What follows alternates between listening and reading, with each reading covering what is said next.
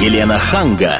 В поисках истины. Здравствуйте, я Елена Ханга вместе с Ольгой Медведевой. Приветствую вас. И сегодня мы поговорим на тему, которая, думаю, что касается каждого из нас. Что такое стресс на самом деле, мифы и реальность? Поговорим мы сегодня об этом с нашим экспертом Ларисой Ивановной Бедовой, психоаналитик, кандидат медицинских наук, руководитель Центра на Патриарших. У нас сегодня в гостях Лариса Ивановна. Здравствуйте. здравствуйте. Лариса Ивановна у нас уже постоянный такой гость, и сегодня мы поговорим действительно на тему, которая интересует всех, потому что э, очень многие многие люди сейчас жалуются на то, что э, пребывают в состоянии стресса или, во всяком случае, там периодически в этом состоянии находятся. Лариса Ивановна, ну вот я читала, что стресс, он может быть как положительный, так и отрицательный. Это правда? Это один из мифов, который касается стресса. Ну, начнем сразу с этого. Да? Во-первых, очень интересная тема, очень популярная и очень запутанная, потому что большинство клиентов, которые обращаются за помощью к психологам, психотерапевтам, психиатрам, да, они описывают свое состояние через стресс. Доктор, я испытывал стресс, у меня был хороший стресс, у меня был плохой стресс, вот как раз то, о чем вы говорите. Mm-hmm. Да? Вот эта путаница, плохой и хороший стресс, она пришла к нам, конечно, от отца-основателя этой теории стресса или стрессового воздействия. Э, Ее автор все-таки физиолог, и он предложил вот это понятие физическое, потом оно перекочевало в медицинское, только потом в психологическое. Да? И, как ни странно, мы выбрали именно позицию хорошего стресса как ситуация попытки адаптироваться. Я так считаю, что в этом самый главный как бы, ценность или смысл нашей сегодняшней передачи, когда мы говорим о стрессе. Что мы пытаемся сделать с нашими стрессами? Либо игнорируем и боремся с ними, тогда они плохие, все плохие, либо стресс может быть хорошим. В каком смысле?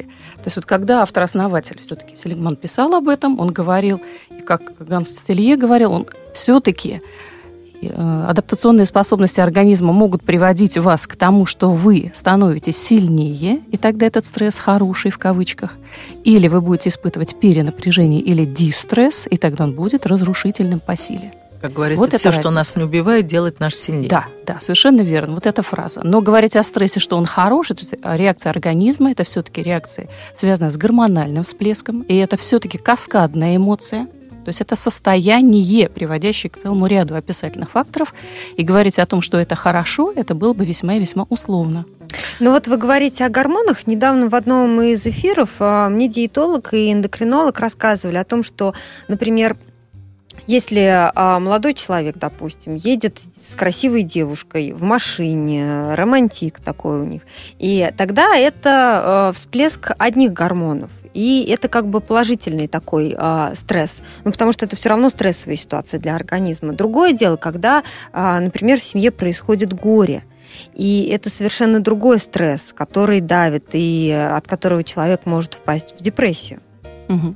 Вот как конкретно у вас происходит, конечно, то, что мы называем некой путаницей. Может быть, не совсем это важно для вот общей популяризации, но для ситуации, про которую мы сейчас говорим, то есть мы пытаемся разобраться детально, да, психология, она всегда на нюансах. Все-таки стресс это вызванное каким-то сильным воздействием состояние повышенного нервного напряжения. И когда вы говорите о положительной ситуации, почему она должна вызывать стресс? она должна вызывать у вас удовольствие, удовлетворение, эйфорию, то есть эмоции. И вы описываете эти эмоции. Если положительные эмоции вас приводят к стрессу, то есть вы не умеете или не знаете, что делать с этими положительными эмоциями, вы так давно их не испытывали, они так чужды для вас, что положительное воздействие вдруг оказывается для вас негативным, да, по сути, потому что вы не можете быть к нему Знаете, адаптивным. сейчас в Ютьюбе выложен совершенно замечательный кадр про то, как собака, которая не видела свою хозяйку два года, вот увидела нее, ее, она прыгала, прыгала, и потом упала в обморок от счастья. От счастья. Это удивительный Пережила собака стресс. Да, но ведь люди тоже, наверное, э, в общем-то, могут от большого счастья потерять сознание. Есть такое, Это тоже стресс. Есть такая ситуация, но все-таки это скорее исключение из правил, нежели нежели правило, потому что мы все живущие люди основаны на принципе удовольствия. Он один из основных, который движет нас. И здесь мы с вами попадаем в некую уловку, потому что это приводит нас к некому такое э, так называемое понятие, как гедонистическая адаптация. То есть мы настолько привыкли к удовольствиям и удовлетворениям, что элементарная ситуация, ну вот типичная, да, который, на которую жалуются клиенты, нет горячей воды, мне жарко, uh-huh. дома у меня сломался кондиционер, у меня много это работы, это вызывает у меня стресс. Uh-huh. Стресс ли это на самом деле? Uh-huh. Это ситуация неудовлетворения, физического дискомфорта. То есть это не стресс? по сути, если она приводит человека к стрессу, мы должны речь вести о том, почему настолько ослаблены адаптационные способности у этого человека, да, почему такие низкие пороги, что элементарная ситуация, которая в принципе не может приводить к человеку, то есть это внешние раздражители, они могут быть устранены, они должны быть наталкиваться на ситуацию адаптации, да, а они служат ситуации повышенного источника. Вот как раз это этот момент. А тогда какие признаки именно стресса? Есть стрессовые факторы, да? Вот сейчас я начну их э, перечислять, и вы с удовольствием обнаружите, что это все тоже, все та же жизнь Москвы или большого, огромного мегаполиса.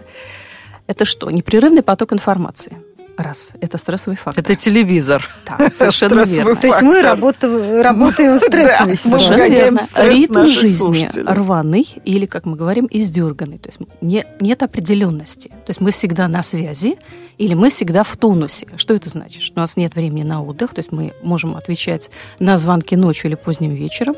У нас нет четкого ритма, мы никак не можем определиться. Да? Более того, мы ломаем свои циркадные ритмы. Мы бодрствуем ночью, и мы можем спать днем, да, отсыпаясь до 5 часов. То есть все как бы в сломе идет. Нет этого четкого определенного ритма жизни. Далее, скопление людей. Большое количество людей тоже является неким стрессовым фактором. Метро, много народа, э, много на работе. Да. У нас очень много контактов и эти контакты настолько велики и настолько изматывающие, но они все поверхностные. Они требуют от нас отдачи, но никак не могут э, позволить инвестировать часть нас. То есть мы даже иногда не запоминаем лица или имена людей. Да? Замечаете, что это? Да, есть, есть что-то, я припоминаю, но не могу вспомнить, что это. Да? Бывает, да. В конкретной ситуации. И, конечно, нахождение в замкнутом пространстве. То маленькие есть офис комнаты, это маленькие офисы, да маленькие э, там коридоры, маленькая позиция, где вы в метро спускаетесь, малый вагон, большая скучность. Вот это все стрессовые факторы. А теперь вопрос. Вот это вся, вот то, что я писала, да, по сути, это жизнь мегаполиса? Да. да. Это реальность большого города. Это жизнь да. офисного это работника. Жизнь, да, это жизнь офисного работника. Что мы можем этому противопоставить? Или что с этим? Бороться с этим? Как? Мы на этот вопрос ответим в следующей части нашей программы. Сейчас прервемся на несколько минут. Впереди у нас реклама и блок новостей. Напомню, что у нас в гостях Лариса Ивановна Бедова, психоаналитик, кандидат медицинских наук, руководитель Центра на Патриарших. Елена Ханга. В поисках истины. Еще раз здравствуйте, я Елена Ханга с Ольгой Медведевой и рассуждаю, что же такое стресс на самом деле, мифы и реальности. У нас в гостях Бедова Лариса Ивановна, психоаналитик, кандидат медицинских наук, руководитель Центра на Патриарших. Лариса Ивановна, вот вы рассказали о факторах стресса. Вот с чем сталкивается чаще всего офисный работник. Угу. А что делать? Чтобы как-то бороться с этим стрессом. Мы же никуда не, там, уехать не можем от него, кроме как в отпуск на две недели. Вот интересна сама метафора, потому что лет 15-20 назад единственное, что предложили в борьбе со стрессом, это, собственно говоря, саму борьбу. Либо медикаментозную, либо каким-то чудодейственным образом избегать этого стресса. Да? Большинство популярных а, программ или большинство таких околонаучных около научно популяризированных статей, они около этой темы. Все время борьба со стрессом. И это делает стресс фактически непобедимым. Потому что то, что я вам перечислила, да, из того, что мы говорим, это норма вы не можете, это своеобразная норма. Мы либо можем адаптироваться к ней, да, принимать ее как фактор, наращивать свои ресурсы, воспринимать это как логику жизни, либо находиться в постоянной изнуряющей борьбе и, конечно, пострадать в этой борьбе, как, собственно говоря, собственной э, логикой жизни, которую мы никак не можем принять и понять за естественно возможно возможную. Лариса Ивановна, а вот есть такой миф, э, вот я всегда знаю, когда испытываю чрезмерный стресс.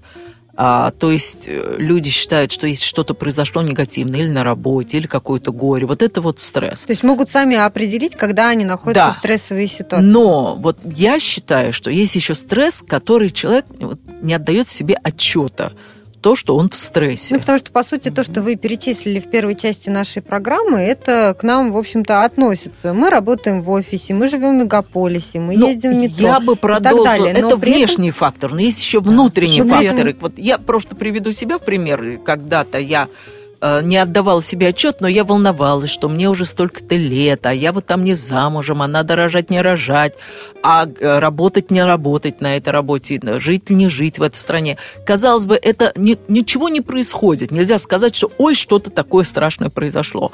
Но у меня постоянно стоял комок в горле. И я долгое время не могла понять, что это за комок. Mm-hmm. А потом я э, э, говорила там со специалистами, они сказали, что это постоянный стресс, с которым ты живешь, но ты не отдаешь себе отчет, что ты в этом стрессе.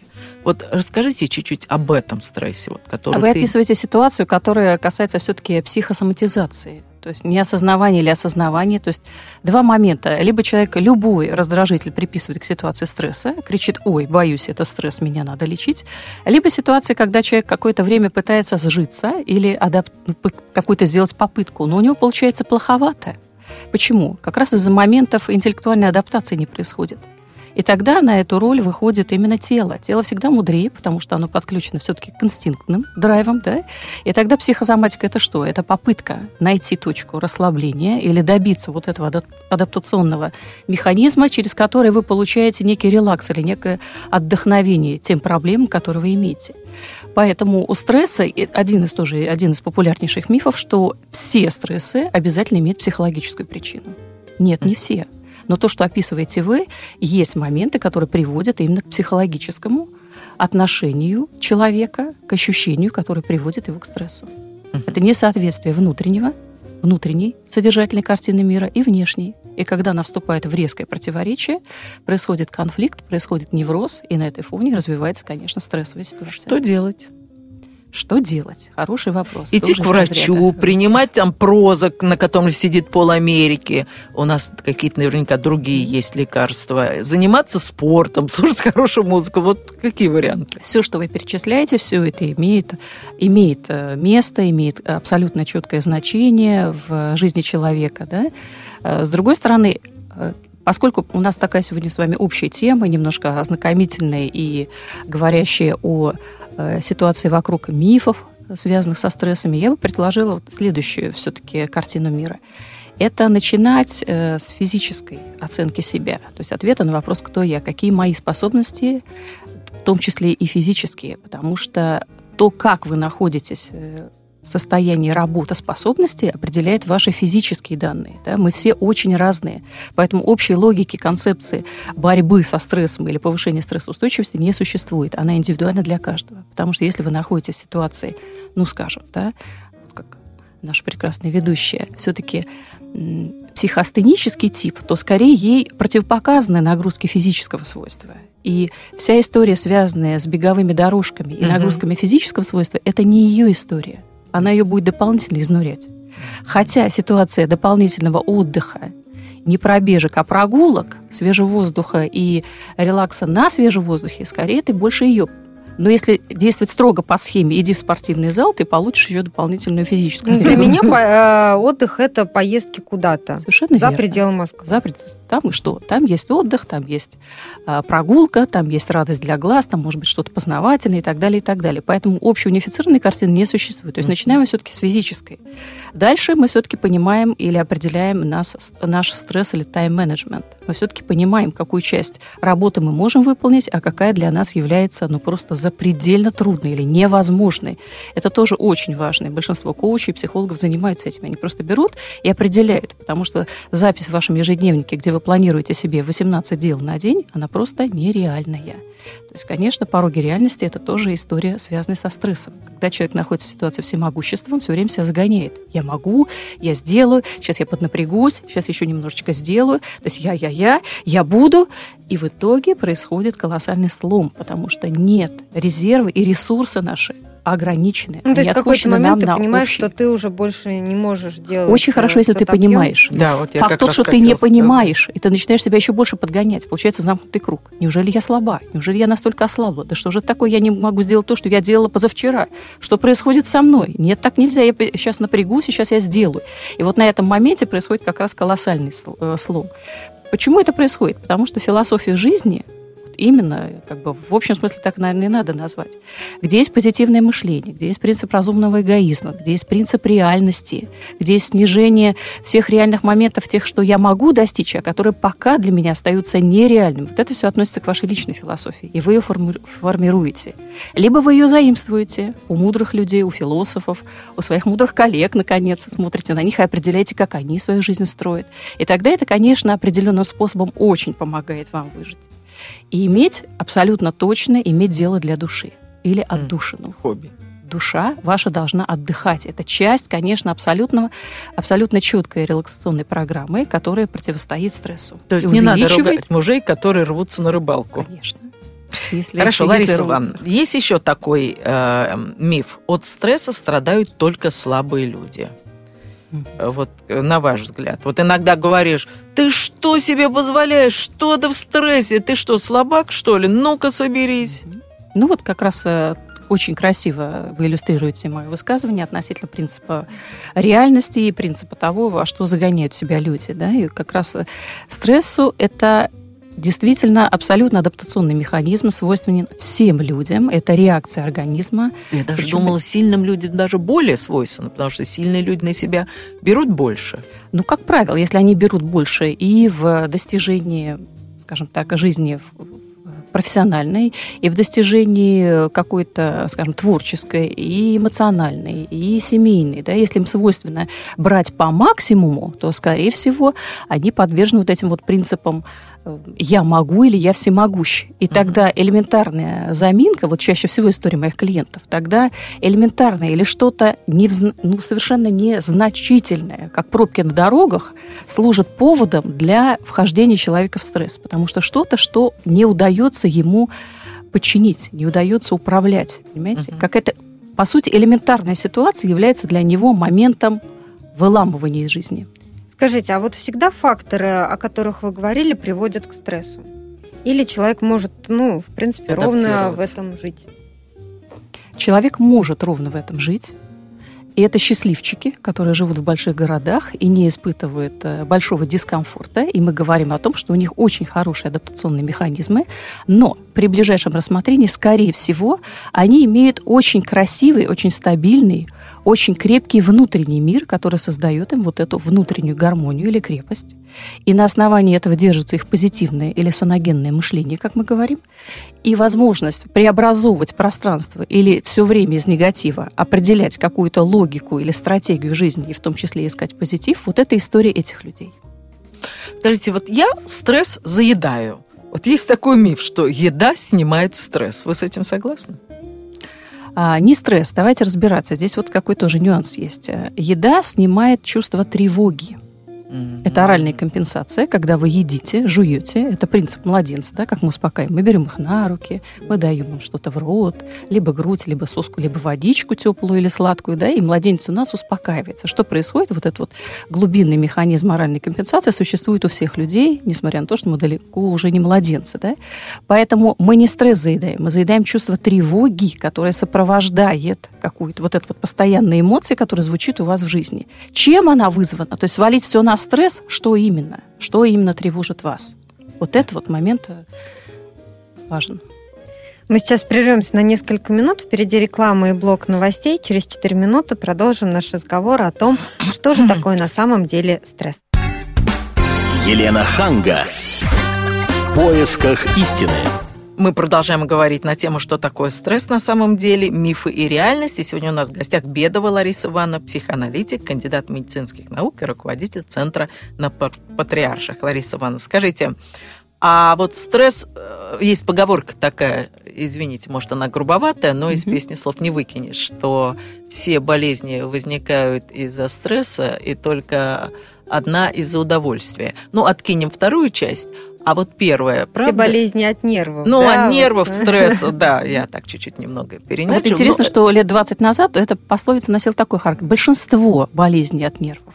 Понимаете? А сейчас мы говорим все болезни. Ага. То есть мы сейчас уже как бы укрупняем Но и идем вы согласны, к, что к действительно вот стрессы могут приводить к болезням? А, стрессы могут, конечно, приводить.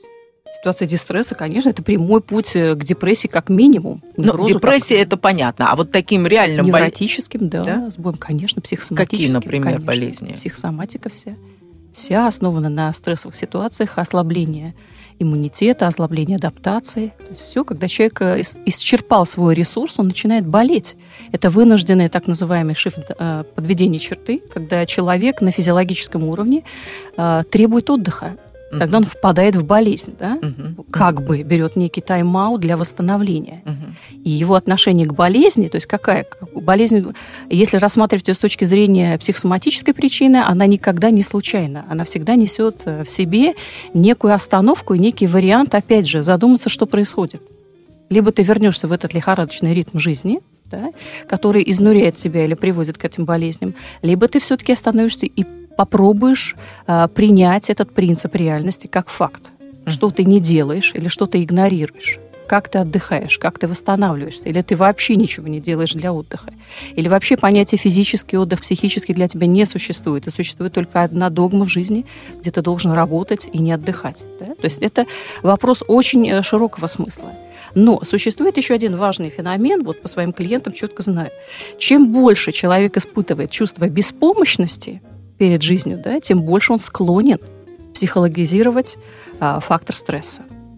Uh-huh. Вот такая вот прямая uh-huh. зависимость. То есть я перестаю управлять миром и жизнью, значит, что-то происходит со мной, но это не со мной, это с жизнью что-то не так. Uh-huh. Да? Это, это ужасные условия жизни в Москве, это невозможные пробки и невозможная там ситуация в общем делает меня таким невозможно всемогущим. То есть, получается, мы сваливаем молодец. на кого-то вину. Конечно, мы Вместо начинаем того, искать третьего, да, чтобы отодвинуть от себя эту, это понимание, что uh ответственность или твоя жизнь зависит только от тебя, в том числе и твоя стрессоустойчивость. А сейчас я хотела бы поднять тему детей, стресс и дети, потому что почему-то считается, что стрессом подвержены только э, взрослые. Но у детей тоже своя жизнь, и там я обратил внимание, что вот очень часто ребенок заболевает почему-то именно на каникулах. Казалось бы, вот во время учебного года держится, держится, держится, а потом как каникулы, бац, и вот они все заболевают. С чем это связано? Ведь вроде стресса нет на каникулах посттравматическая реакция, постстрессовая, как ее называют. Да, Все так и бывает, да. когда ты выдыхаешь. Когда и... ты выдыхаешь, да, тогда начинается самое настоящее, да, не отдых, а А с другой стороны, работа. еще я заметила, когда у ребенка контроль, на котором, ну, очень не хочется ему писать, или там соревнования, или еще какой-то стресс, заболевают. Просто на ровном месте заболевают.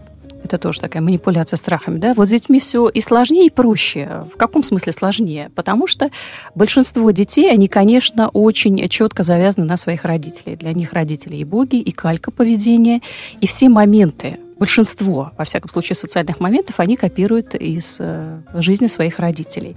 А легче, потому что у них многие процессы, особенно эмоциональные, все лежат на поверхности. Uh-huh. То есть не хочу писать контрольную, или uh-huh. побаиваюсь, или боюсь так, что сил нет, uh-huh. конечно, сил не будет. То есть на утро он не встанет. И высокая Но температура, температура конечно, на полном серьезе. Совершенно верно. Вот как раз и вот у детей очень яркие эти процессы психосоматики. Рвота, понос, высокая температура, экземы, кожные заболевания, да, там, не знаю, аллопеция, облысение вдруг наступающее. Вот все, что угодно. Здесь может быть э, как раз вот ярчайшие психоэмоциональные всплески, которые демонстрируют нам дети. Реакция ли это на стресс? Конечно детская жизнь сегодня, в сегодняшнем да, мире, вот я перечисляла стресс э, или стрессовые факторы относительно взрослых людей, дети также не лишены, они также ходят в школу, и школа у нас является источником тоже повышенной стрессогенной ситуации, стрессовых факторов. Но мне кажется, в последнее время это особенно заметно. Ну, допустим, вот, Елена, вот вы вспомните себя в школе. Ну, а, не было повалено такого, чтобы дети пребывали в состоянии стресса? Нет, нет. Если тебя по вечерам не бил папа за плохую оценку, то, в общем-то, особо никто... И тоже, не, в общем, не вот уж какой стресс, да? Скорее привычка. Что здесь еще следует пояснить? Понимаете, вот когда я говорю, что дети во многом зависят от своих родителей, что предлагают современные, большинство современных родителей, вот по своему центру по запросам опять. Очень важна ситуация развития для ребенка, да, поэтому всевозможные образовательные программы, кружки, занятость, да, на первом месте. Важна физическая нагрузка, поэтому мы берем фитнес-клуб себе, и фитнес-клуб своему ребенку. Uh-huh. Да? Совершенно чуть по-другому. Да? И отдых у нас это как заслуга за то, что ты хорошо поработал в течение какого-то промежутка. Фактически мы речь ведем о том, что идет калька взрослой жизни на момент ребенка. Если мы посмотрим ситуацию, ну, скажем так, 25-летней давности, там совершенно другие были запросы на режимные моменты для детей. Там были обязательно вставлены прогулки, вспоминайте, да? Конечно. Свободное время, время для чтения, время для общения с друзьями. Что в современном мире? Какие прогулки? Никаких. Дети практически не гуляют, особенно в больших мегаполисах, во дворах детей отдельно гуляющих Понятно. нет. Дети очень мало общаются со сверстниками, если они только не дома, или они не под приглядом, либо это друзья. А общаются в, в основном в социальных сетях. Конечно, в социальных сетях или в э, ситуации школы. Да? То есть у нас ситуации, когда ребенок активный, то есть момент активности для ребенка чрезвычайно важен, потому что через это происходит и взросление, и рост, физически прежде всего, да, у нас он вообще сдвинут, и у нас поставлена ситуация обездвижения для детей. А ситуация чрезмерных физических нагрузок здесь не показания для большинства детей. Это скорее для исключительных детей, которые заняты спортом, большим спортом, имеют для этого психофизиологические э, наклонности и способности, но она не подходит для всех. Понимаете? Mm-hmm. Поэтому мы делаем некую кальку своего образа жизни на образ жизни детей. И если она у большинства взрослых, как мы сегодня определяем, является стрессовой, почему для детей она нет? Она еще более стрессовая для детей. И поэтому мы имеем такой э, шквал, я бы сказала, заболеваний неврологических, психосоматических у нашего Уже подрастающего поколения, конечно. Да? Да, а я бы теперь хотела поговорить про стрессоустойчивость. Вот я с своей подругой, когда путешествую, и, например, там мы машину хотим взять в аренду, приехали, а там этой машины нет. Моя подруга вот рада, что в обморок не падает, это крик, это скандал, это истерика, все пропало. Я совершенно спокойно говорю, нет, спокойно, сейчас позвоним туда, мы решим это все. И я поражаюсь, насколько она стресса неустойчивая. И я ей все время говорю, надо работать над собой. Она говорит, ну, какая родилась, такая родилась. Мой вопрос к Ларисе Ивановне. Угу. Можно ли воспитать в человеке стрессоустойчивость? Или это от рождения тебе дано, и, и не говорит, а, он спокойный, как слон, как танк? Или все-таки можно выработать в себе стрессоустойчивость? А, вот смотрите, ситуация, которую вы описали, она больше похожа не на стресс, а все-таки на эмоциональную, скажем так, невоспитанность. То есть человек считает, что он вправе высказывать или там выражать все свои эмоции, даже какие-то патогенные, эмоции неудовлетворения вслух и делать это очень э, эмоционально, эмоционально чрезвычайно эмоционально. Да? Является ли это стрессом? Если, если в этот момент у женщины действительно получается ситуация, когда идет выброс гормонов, эндорфина, кортизола, серотонина, когда у нее учащается сердцебиение, когда у нее внутреннее состояние паники, когда у нее сжимается желудок, когда у нее потеет ладонь, когда ей действительно отвратительно и плохо. То есть эта ситуация не та. То есть принцип, который следует подсказать ей, да, это умерить свое всемогущество. Ситуация не является стрессовой. Она является неудовлетворительной по факту. Для нее это стрессовая. Почему? Что за пороги такой низкой чувствительности, когда элементарное неудовлетворение того, что ты возжелала, ведет себя к такой чрезвычайно яркой эмоциональной невоздержанности? Да? И заложники этой ситуации кто? Люди, которые рядом. Да? Вы же, как бы, с одной стороны, вам надо решить ситуацию с машиной, а с другой стороны, вам надо успокоить свою подругу. То есть вы получаете две ситуации вместо полноценной одной. По-взрослому отнестись к ситуации реальной. Вы пришли, вы решаете ее в определенной как бы, стадии для себя. То есть взять машину и с комфортом путешествовать. Да? Mm-hmm. Почему накладывается вот эта ситуация дополнительной тревожности на вас, что вы отвечаете за человека, который вы так или иначе отвечаете? Потому что когда человек не владеет своими эмоциями, а он как не владеет человека собой. владеть своими эмоциями? Я даже не говорю о том, что там неприлично, когда ты кричишь на непонятном языке и устраиваешь скандалы, а просто вот как ей в себе воспитать эту стрессоустойчивость, чтобы такие пустяки не выводили ее из состояния равновесия? Хороший вопрос. Он относит нас все-таки не к проблеме стрессовой как таковой, да, а к проблеме воспитательной и для людей, и для женщин особенно. У нас почему-то в современном мире считается, что чем более раскрепощеннее, чем более эмоциональнее и, пардон, чем более истеричнее женщина в своих проявлениях, тем она интереснее. Желание. Вот многие мужчины, да, на этом, ой, такая необыкновенная изюминка в этой женщине, она может истерику вам устроить э, с полуслова, да. Это тоже как бы некие вот сползания рамок или то, что мы считаем нормой в современном мире, или то, что мы перестаем сдерживать как фактор эмоционального эмоциональной невоспитанности. Мы сейчас прервемся на несколько минут. Напомню, говорим мы сегодня о стрессе, мифах и реальности. Впереди у нас реклама и блок новостей. Через 4 минуты продолжим наш разговор. Елена Ханга. В поисках истины. Это последняя часть передачи, э, где мы говорим о том, что такое стресс на самом деле, и мифы и реальность. У нас в гостях Бедова Лариса Ивановна, психоаналитик, кандидат медицинских наук и руководитель Центра на Патриарших. Лариса Ивановна, вот я хотела спросить, что делать женам, у которых мужья, с одной стороны, стрессоустойчивы, потому что на работе они прекрасно справляются со своими стрессами. Но когда они приходят домой, они позволяют себе абсолютно все. Они могут накричать по поводу какого-то пустяка и, э, в общем, не считают нужным себя сдерживать, потому что mm-hmm. они говорят, что я на работе столько вообще намучился и там... Натерпелся? Да? Натерпелся, что вы мне еще дом будете рот закрывать. Как в таких случаях? Действительно там не обращать внимания, с пониманием отнестись? Или все-таки как-то надо этих мужей приводить в чувство?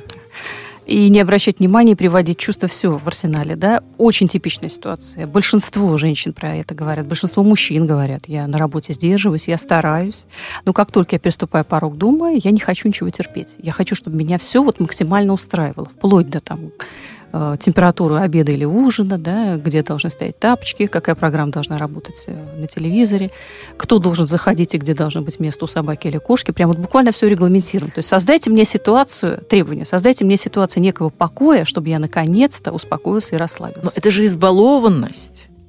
В определенной степени Самодурство. Да. В определенной степени да. И что? И, и надо в определенной это степени, если, если эта ситуация действительно приводит к покою семье или приводит к восстановлению сил у главы семьи, что, скорее всего, не так. Да? Не Потому так. что эта ситуация восстанавливает что?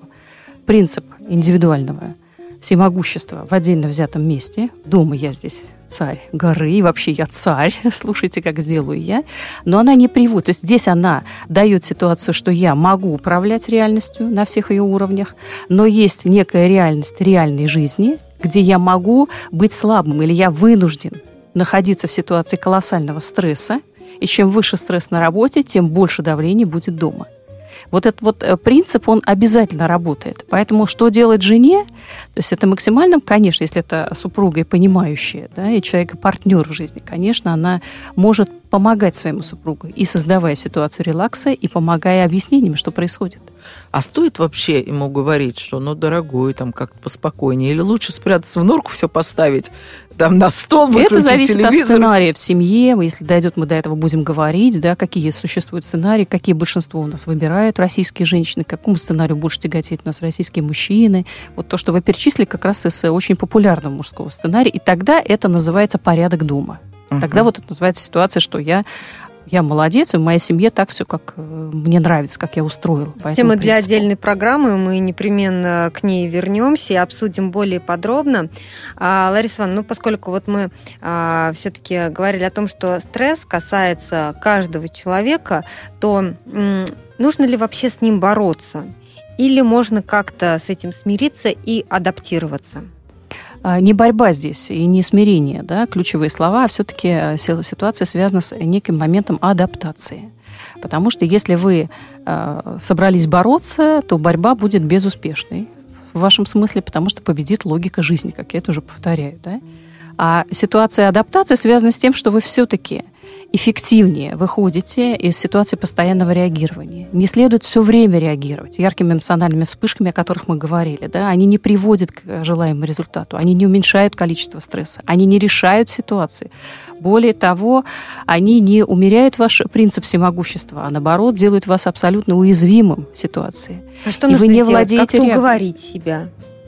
Или нужно там вдохнуть, выдохнуть. То есть вот или а, там, например, как? понять из-за чего стресс, потому что ведь есть ощущение тревоги, ты с ним живешь изо дня в день, но вот не понимаешь, вот что именно тебя вгоняет в стресс. Вот спасибо огромное вам. Э, весь фактор в том, что вы действительно не понимаете. А когда мы говорим о стрессе, все ключевые моменты относятся к моментам понимания, потому что к пониманию относится да, реалистичность, к пониманию относится контроль за собой, к пониманию относится описание того, что вы чувствуете или испытываете испытываете, вдруг вы на минуту останавливаетесь и начинаете понимать себя, что происходит.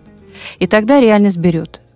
Верх над вами, над вашими эмоциями, над вашим капризом, над вашим желанием, над вашим неудержимым желанием добиться всего сейчас. Вот где вы стрессуете. Вот где ваши внутренние границы никак не могут успокоиться. Вот в понимании, в ощущении того, что вы начинаете осознавать, наконец, да, и при, принимать себя и ситуацию таковой, какая она есть, потому что не все вы способны э, воспринимать, и не все э, там благо мира, благо То есть, если обладать, ты не можешь изменить ситуацию, нужно изменить свое отношение ней. Да, а вот мы людям посмотреть, как в Японии в офисах выставляют чучело человека и предлагают э, там чиновникам подходить и бить это чучело, которое похоже на твоего начальника. Вот как вы думаете, это вариант? Это устарелая практика. Сейчас и японцы от нее отказались. Не помогает. Не помогает. Во всем мире сейчас э, все-таки во главе у нас принцип экологии, где нигде не приветствуются яркие, эмоциональные, агрессивные вспышки, которые никогда никому не приносили никакого, никакой пользы, никакого удовлетворения. То есть это не в стенах офиса. Если тебе необходимо такое, да, ты это делаешь дома или ты изобретаешь способ, где нужен тебе вот этот вот выброс адреналина и норадреналина, пожалуйста. Но это не в ситуации, где большое скопление людей и когда люди наблюдают за тобой и за твоей яркой эмоциональностью. В Японии тоже от этого отказались. Но, с другой стороны, говорят, что подавлять эмоцию в себе это тоже вредно, потому что это приводит э, и внутреннему разрушению. Подавлять, не осознавая, вредно потому что вы опять перестаете ее замечать или пытаетесь ее игнорировать. То есть одна отвратительность, когда вы все время делаете себя и других заложником вашей эмоции. Смотрите, как я эмоционирую. Такой принцип, да? Угу. И второй, у меня нет вообще эмоций. Я подавил все в себе. Я перестаю, эмоци... перестаю иметь какие-либо эмоции, у меня их просто нет. Видите, это два полюса, две крайности. Между mm ними находится абсолютное четкое понимание нормы. Я реагирую, я живу, да? То есть я не только мыслю, поэтому существую, я еще и реагирую, поэтому существую. Я имею эмоции разного плана. Скажите, пожалуйста, что, что делать? Вот некоторые люди считают, что во время стресса нужно пить кофе. Вот кофеин помогает. Или алкоголь помогает. Вы согласны с этим? Я не могу согласиться с этим. Почему?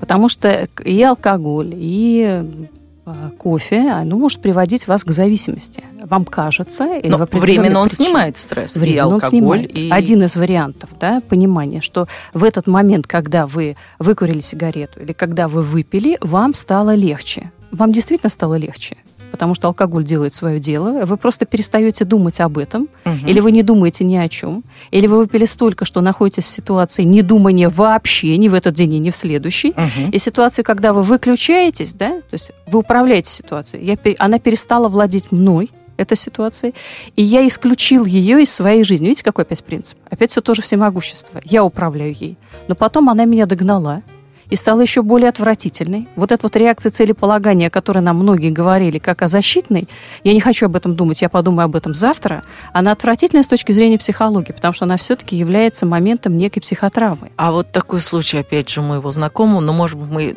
э, вернемся к этой теме позже, стрессы в личной жизни. Вот когда э, мой друг узнал, что его жена когда-то ему изменила. И это превратило его жизнь в ад, потому Жива. что это было mm-hmm. когда-то, уже ничего сейчас ничего нельзя сделать, но он пытался покончить с собой. Вот что делать э, в ситуации, когда уже все в прошедшем, прошедшее время, уже ничего изменить нельзя? Как бороться с а, этим Понимаете, стрессом? дело в том же, э, не в том, что это в прошедшем времени, и вы не можете реагировать. Да? Ситуация, что из прошедшего, она становится абсолютно реальностью. Реакция-то наступает в сегодняшнем дне. Поэтому эта ситуация, она очень характерна для всех психотерапевтов, потому что мы по сути, всегда имеем дело с внутренними интроектами или с внутренней ситуацией, которая вдруг оживает или вдруг своим фантомом воскрешается именно в этот момент. Поэтому она становится абсолютной психической реальностью, несмотря на то, что она фактически не реальность, но она психическая реальность, и человек начинает ее заново переживать. И для него нет никакой э, разницы. И э, вариант о том, что я не могу ничего сделать, ты как раз сейчас, именно сейчас ты можешь прожить и пережить эту ситуацию. Тогда, когда она была, скорее потому она и была в забвении и вне тебя, что ты не смог ее пережить. А сейчас ты ее можешь переживать. Почему такая реакция связана с потерей объекта, с да, своей любимой там, жены или нелюбимой, с тем, что он закрывает свой сценарий. Какой это был сценарий, да, почему он такой терпит крах. Это ситуация для психотерапевтической работы.